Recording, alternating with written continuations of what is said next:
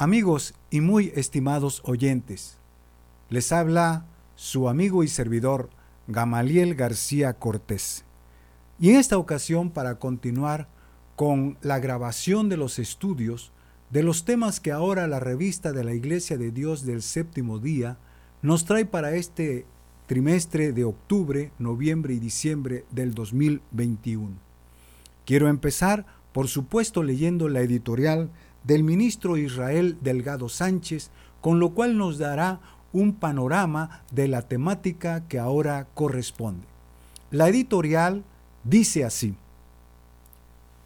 Salmo 102, verso 2. Mas tú, Jehová, permanecerás para siempre, y tu memoria de generación en generación. Entramos ya al segundo siglo de ser iglesia en México, y es menester hacer reflexiones profundas que nos lleven a tomar decisiones dirigidas por el Espíritu Santo de Dios y que nos lleven a hacer lo que Él espera de nosotros. Una de esas reflexiones tiene que ver con la temática de este abogado de la Biblia, poner nuestra atención en las nuevas generaciones. En el primer artículo nuestro hermano Ausencio nos acercará de una manera profunda y a la vez pastoral comprensiones relevantes del quehacer de la Iglesia en las difíciles circunstancias y tiempos que nos toca vivir y hacer la misión por Dios encomendada. En el siguiente escrito recordaremos el testimonio del profeta Elías para comprender a partir de su experiencia más transformadora verdades que nos mueven a asumir una actitud humilde y a reconocer que la obra de Dios no depende de ninguno de nosotros en lo individual, sino de los esfuerzos colectivos de los presentes, los que nos antecedieron y los que vendrán. También se nos dirá que la mejor herencia que podemos dejar a las nuevas generaciones, nuestros hijos y nietos entre ellos, es un testimonio contundente de fe y entrega al Señor, que les inspire a tomar la decisión de creer en Él y vivir en seguimiento a su legado. Al respecto también encontraremos un artículo escrito por Abelardo Alarcón, en el que nos explicará a la luz de la palabra qué es el discipulado y la importancia de seguir el único camino de verdad y vida que existe, Jesús. En dos de los escritos veremos la importancia de centrar nuestra mirada y acción en los niños, en ser como ellos para entender y atender a lo realmente importante. También encontraremos un artículo que explica qué es y cómo cuidar a la llamada ventana 625 todo lo anterior nos llevará a considerar a las generaciones presentes que requieren de nuestro cuidado y amor, pues serán ellos los que darán continuidad a la misión encomendada por nuestro Señor. Hermanas y hermanos, nuestra iglesia ha transitado poco más de un siglo en el país. Hemos visto, y nuestros antepasados, antes que nosotros, las misericordias de Dios. Hemos comprobado una y otra vez cómo Dios ha sido nuestro refugio de generación en generación, como nos dice el Salmo 90, verso 1. Mi deseo es que el Señor siga edificando sus vidas y moviendo sus corazones a entender a las nuevas generaciones que están presentes y son parte fundamental de la iglesia que a través de nosotros les muestre sus misericordias y sea su refugio. Con amor fraterno, ministro Israel Delgado Sánchez, editor. Del abogado de la Biblia. Artículos de Biblia y Teología. Tema Al comienzo del nuevo siglo por el ministro Ausencio Arroyo García.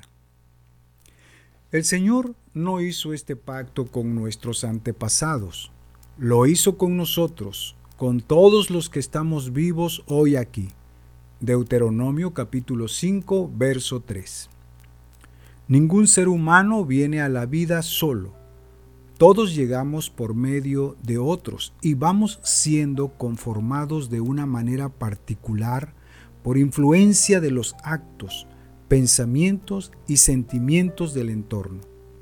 Las personas llegamos a un mundo social ya definido y a su vez, cada generación que se forma va dejando un legado cultural. Las generaciones religiosas son igualmente moldeadas por la comprensión del mundo con sus valores, prácticas y visión de futuro de su momento. Nuestra búsqueda de conocer y adorar a Dios también adopta expresiones propias de la época, siendo innegables la influencia de las formas culturales. Como miembros de la Iglesia adquirimos una manera de ver la vida y de entender nuestro lugar en Él y en este encuentro. Los cristianos buscamos que el mundo sea transformado por el Evangelio. Así lo vemos en la historia. La iglesia cristiana surgió en el encuentro de las culturas hebrea, griega y romana y en medio de ellas proclamó el Evangelio eterno de Jesucristo.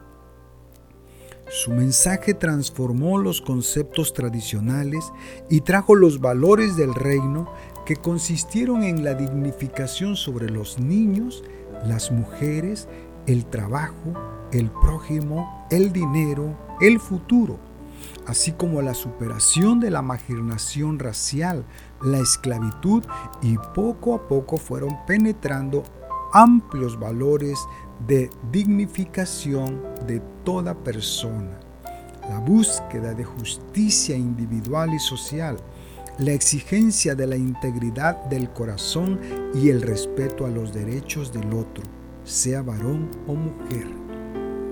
Nuestra denominación ha alcanzado sus primeros 100 años de presencia en México, una experiencia llena de gratitud y a la vez de humilde arrepentimiento. Gratitud porque la providencia de Dios ha sido evidente en el nacimiento y el crecimiento de la iglesia. Y al mismo tiempo confesión por nuestras innumerables falencias y falta de entrega. Este primer siglo lo hemos transitado con fuertes contrastes en el ropaje doctrinal, de una tendencia acomodada a la fe del Antiguo Testamento a enfatizar el nuevo pacto en Jesucristo, de la pureza al don, en el sentido lucano del término, de la impronta farisea a descubrir la teología de Pablo, de la justicia de la ley a la justicia de la gracia la iglesia en un mundo confundido y desalentado. La iglesia, como entidad institucional, ha adquirido una identidad peculiar, según la comprensión de sí misma. En muchos sentidos nos sentimos bendecidos, pues somos herederos de una rica tradición bíblica de diferentes comunidades de fe donde hombres y mujeres han caminado comprometidos seriamente con el Señor. A lo largo de este trazo de historia, nuestro pueblo ha expresado su amor a Dios buscando obedecer de forma radical la palabra. Las congregaciones permanecen unidas como una familia de familias, siguiendo el ejemplo de la iglesia primitiva y teniendo como Señor a Jesús resucitado. Mateo 23 del 8 al 10, Hechos 2.42, Efesios 1.22 al 23 y Tito 1, verso 5. Pero ante todo esto recordamos que no se trata de nosotros, sino de Dios, su gloria y sus propósitos. La iglesia, además de ser el ámbito donde Dios se recrea para salvación, es un instrumento por el que Dios bendice al ser humano. Por ello, no podemos existir en indiferencia al mundo, puesto que Cristo es el Señor de todo, incluyendo la cultura.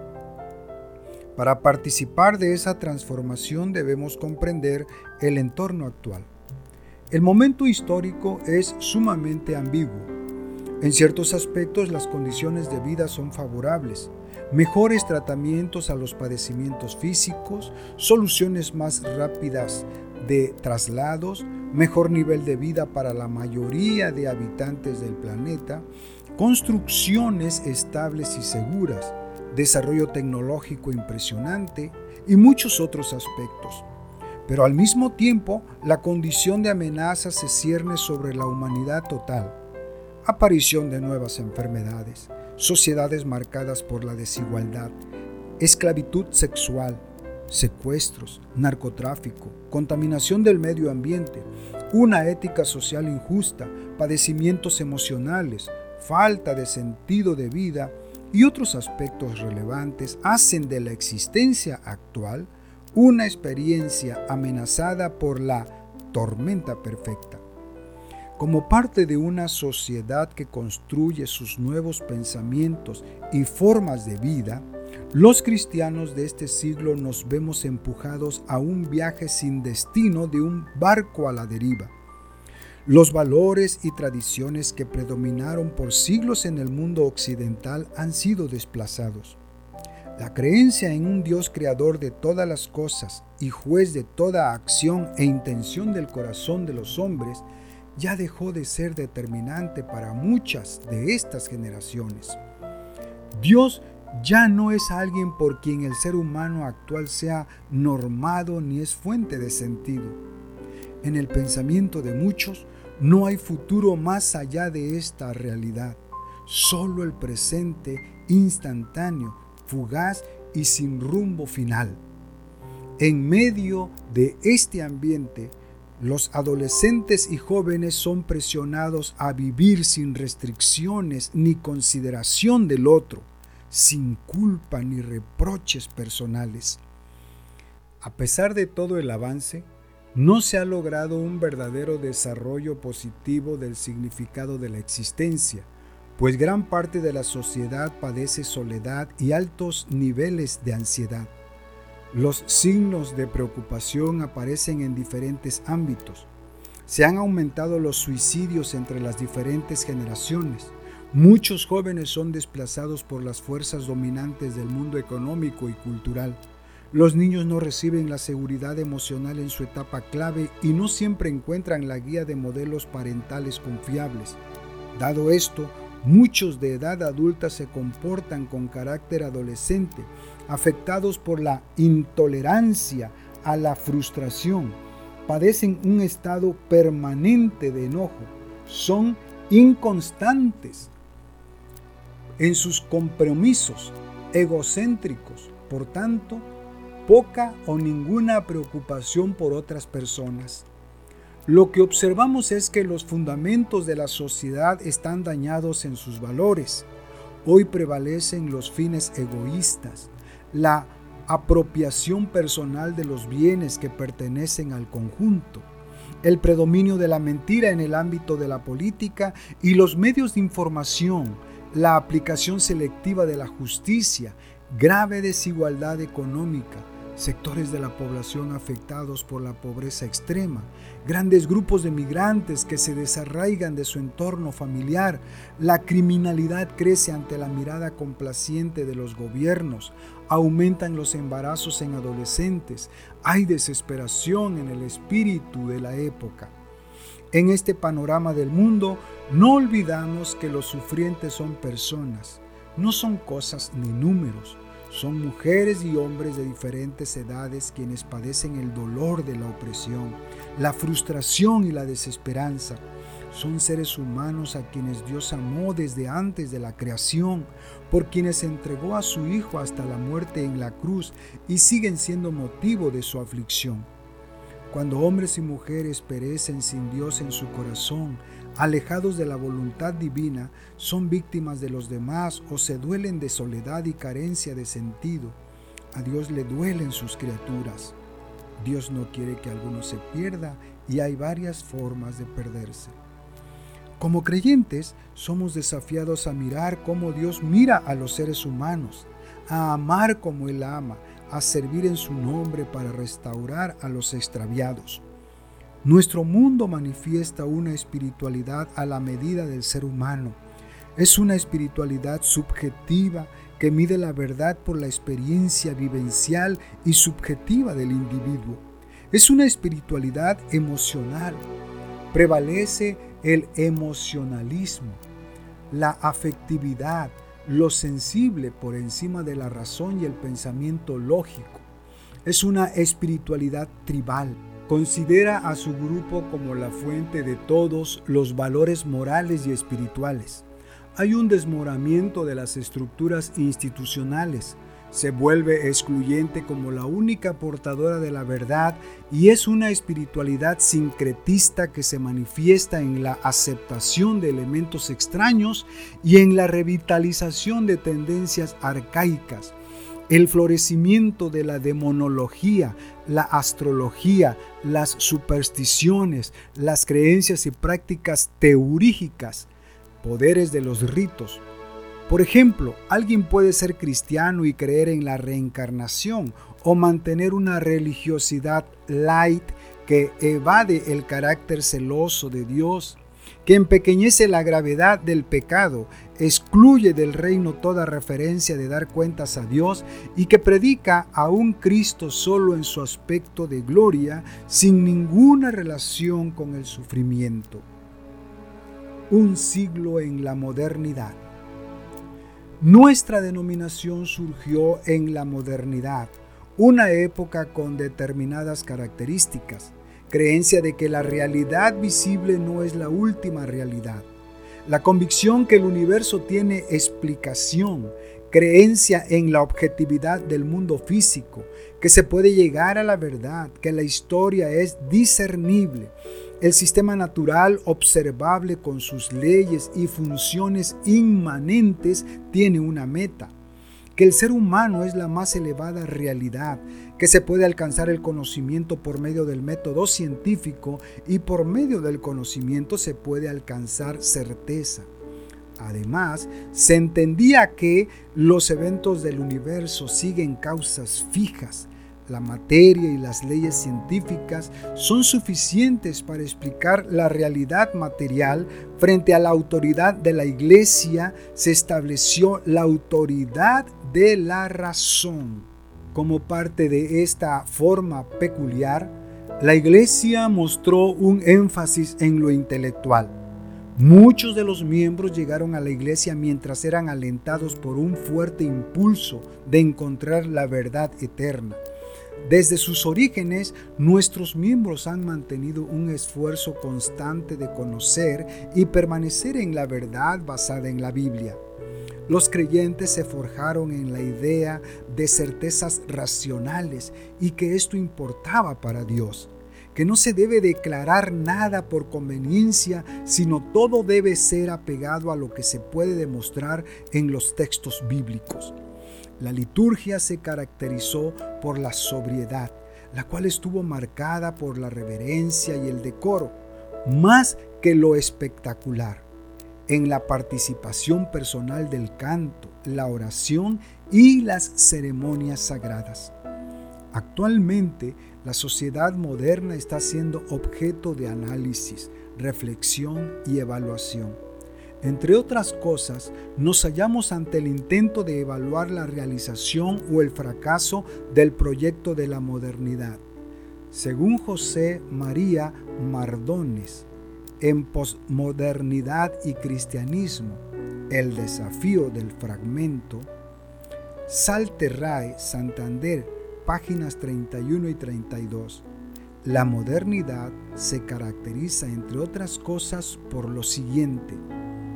En primer lugar, un proceso de racionalización en el que se va configurando un tipo de hombre orientado al dominio del mundo, con un estilo de pensamiento formal, una mentalidad funcional, un comportamiento austero y disciplinado, unas motivaciones morales autónomas, junto con un modelo de organizar la sociedad alrededor de la institución económica y la burocracia estatal y en segundo, un centro productor de relaciones sociales. La economía, la religión, que tradicionalmente había ocupado este lugar, es desplazada hacia la periferia y se recluye cada vez más en la esfera privada. Estas afirmaciones de la modernidad están siendo criticadas desde diferentes ángulos. A esta crítica se le ha denominado posmodernidad. La posmodernidad cuestiona fuertemente a la razón moderna, ilustrada generando un desencanto. Este desencanto racionalista ha llegado a todos los sectores. Se busca una nueva racionalidad y una nueva sociedad. Por esto encontramos que para muchas personas no es relevante la idea de verdad doctrinal al comienzo del nuevo siglo. Vivimos en un mundo quebrantado por clases sociales y grupos raciales, antagonismos generacionales, acciones opresivas de un género sobre otro, conflictos ideológicos, barreras culturales y religiosas. Es decir, somos parte de un mundo de pecadores y al mismo tiempo víctimas del pecado. Es urgente la necesidad de una nueva lectura del Evangelio desde la situación histórica particular, bajo la dirección del Espíritu Santo y en aras de una contextualización de la Iglesia, ya que en la medida en que la palabra de Dios se encarne en el pueblo de Dios, será que el Evangelio adquiera presencia vital dentro de la cultura, para la manifestación de la presencia de Cristo entre las naciones. En la medida en que la palabra de Dios se haga carne en el pueblo de Dios, el Evangelio adquirirá un lugar significativo en la vida el Evangelio no debe de ser solo palabras, sino un mensaje encarnado en su iglesia y, a través de ella, en la cultura. Dios siempre ha hablado a los seres humanos dentro de una situación concreta y ha designado a la iglesia como su instrumento para manifestar la presencia de Cristo en el mundo. La condición actual nos desafía para actuar de una manera pertinente en los siguientes ámbitos. El Evangelio es el mensaje de salvación en Jesucristo y no debe sustituirse con las doctrinas distintivas de la Iglesia, ni con las tradiciones litúrgicas o las formas de vida comunitaria. Solo la muerte de Cristo salva, pero no se ha de rechazar el credo distintivo, ya que Él expresa la fidelidad buscada por una iglesia que debe de ser sal y luz para el mundo. Todos los puntos de fe deben ser declarados y practicados desde la perspectiva del Evangelio. A la luz de esto debemos conformar toda la liturgia. La imagen conceptual y los símbolos usados para hablar de Dios son matizados por cada cultura y deben ser depuradas por la revelación divina. Debemos enfatizar el Dios soberano, juez justo, y oponerse al concepto de un Dios a la medida y el gusto del hombre. No debemos abaratar lo que Dios es con el fin de hacerlo atractivo a una sociedad que quiere evadir la responsabilidad. Ninguna persona debe de ser declarada santa o impura per se, pero todos deben ser confrontados con la justicia y el honor bíblicos. En un mundo lleno de migrantes, Muchos deben enfrentarse a estigmas o al trato de no personas, y estos a su vez a la tendencia a vivir en su propia isla sin adentrarse en la cultura. La vida de Jesús es el modelo para nosotros hoy. Su relación filial con Dios y su acercamiento fraternal con los hombres y las mujeres de, de su época es lo determinante. El pensamiento actual establece la temporalidad del ser humano como un absoluto y niega cualquier visión de la eternidad. Al no existir para la persona un referente a quien se es responsable, el hombre se constituye en Dios para sí mismo, lo cual es muy lamentable porque depende de un Dios tan frágil y vulnerable como lo es cada uno. Nuestro énfasis debe de ser en la formación de discípulos que se sometan a la gracia y el poder de Cristo. Muchas de las expresiones religiosas no muestran una fe madura en un Dios verdadero, sino que son la evidencia de egoísmo, miedo y prejuicios más que mostrar la realidad trascendente de un Dios de amor que se ha revelado en Jesús y que nos llama a una fe gratuita. Para algunos, Dios desprecia a los goces de la vida como si odiara lo festivo. lo bello o lo cálido. Y en nombre de ese Dios se persiguen las manifestaciones alegres, aunque no impliquen valores morales. La iglesia debe depurar la fe de las idolatrizaciones de Dios.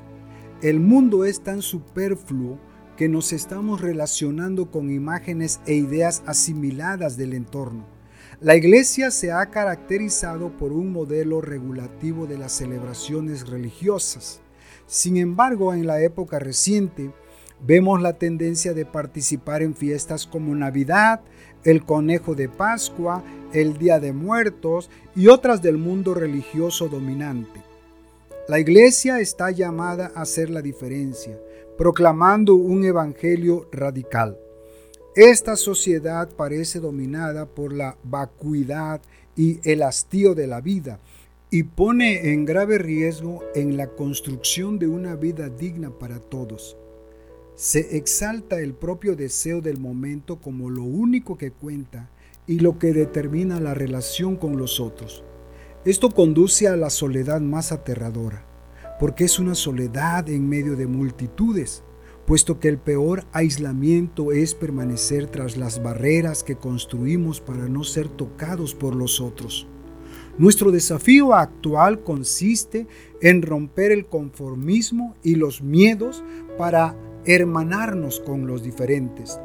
Necesitamos la esperanza transformadora que nos ayude a renunciar al egoísmo y a la indiferencia. Las comunidades locales deben de ser comunidades sanadoras, donde las personas se sientan comprendidas, contenidas, tratadas con justicia y respeto, donde tengan la posibilidad de sentirse importantes, propiciando un ambiente donde todos quepan y donde sean reorientados los impulsos naturales hacia el amor y la justicia. Romanos 14, verso 17. Tenemos el compromiso de pugnar por la existencia de valores morales permanentes, el estilo de vida de dejarse guiar por los impulsos corporales sin oponerles resistencia e intentar acallar los remordimientos es peligroso. El ser humano es capaz de actos nobles, pero también lo es de actos denigrantes y perversos. Si no tenemos valores externos al hombre, podemos entrar en un proceso de autodestrucción. Hagamos énfasis en una vida que implica respeto y amor sacrificial en la búsqueda de la fidelidad al Señor. Hebreos capítulos 11 y 12.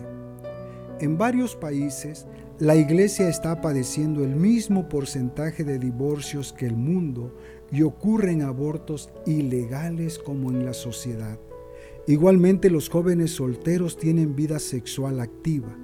Estamos en riesgo de abandonar el propósito de nuestra existencia. El concepto de lo santo está definido por los criterios de preferencias o de vergüenza y por la conformación de tabúes en los grupos culturales. La enseñanza de Jesús mostró amor profundo a las personas y rompió los esquemas de marginación de la tradición judía tocó a los leprosos, tomó de la mano a los paralíticos, se sentó a la mesa con los despreciados de la sociedad judía, llamó entre sus discípulos a los que tenían oficios impuros según los criterios dominantes, se acercó en público a mujeres extranjeras, tomó en los brazos a los niños, lavó los pies de sus seguidores y fue clavado en una cruz. Lo santo es lo que se conforma a Dios y sus valores, y cada práctica cotidiana y religiosa deben reflejarlo. Que Dios nos ayude a rechazar toda manifestación de racismo, sexismo o clasismo a fin de formar el uno en Cristo. Gálatas 3, verso 28. Este día, resuenan las palabras dichas por Moisés al repetir las diez palabras de vida. Le recuerda al pueblo que Dios no es del pasado, sino del presente, de la generación que escucha su voz. El Señor no hizo este pacto con nuestros antepasados, lo hizo con nosotros, con todos los que estamos vivos hoy aquí. Deuteronomio 5, verso 3. Que el eterno viviente se haga evidente en este nuevo siglo que ya comenzó. Amén.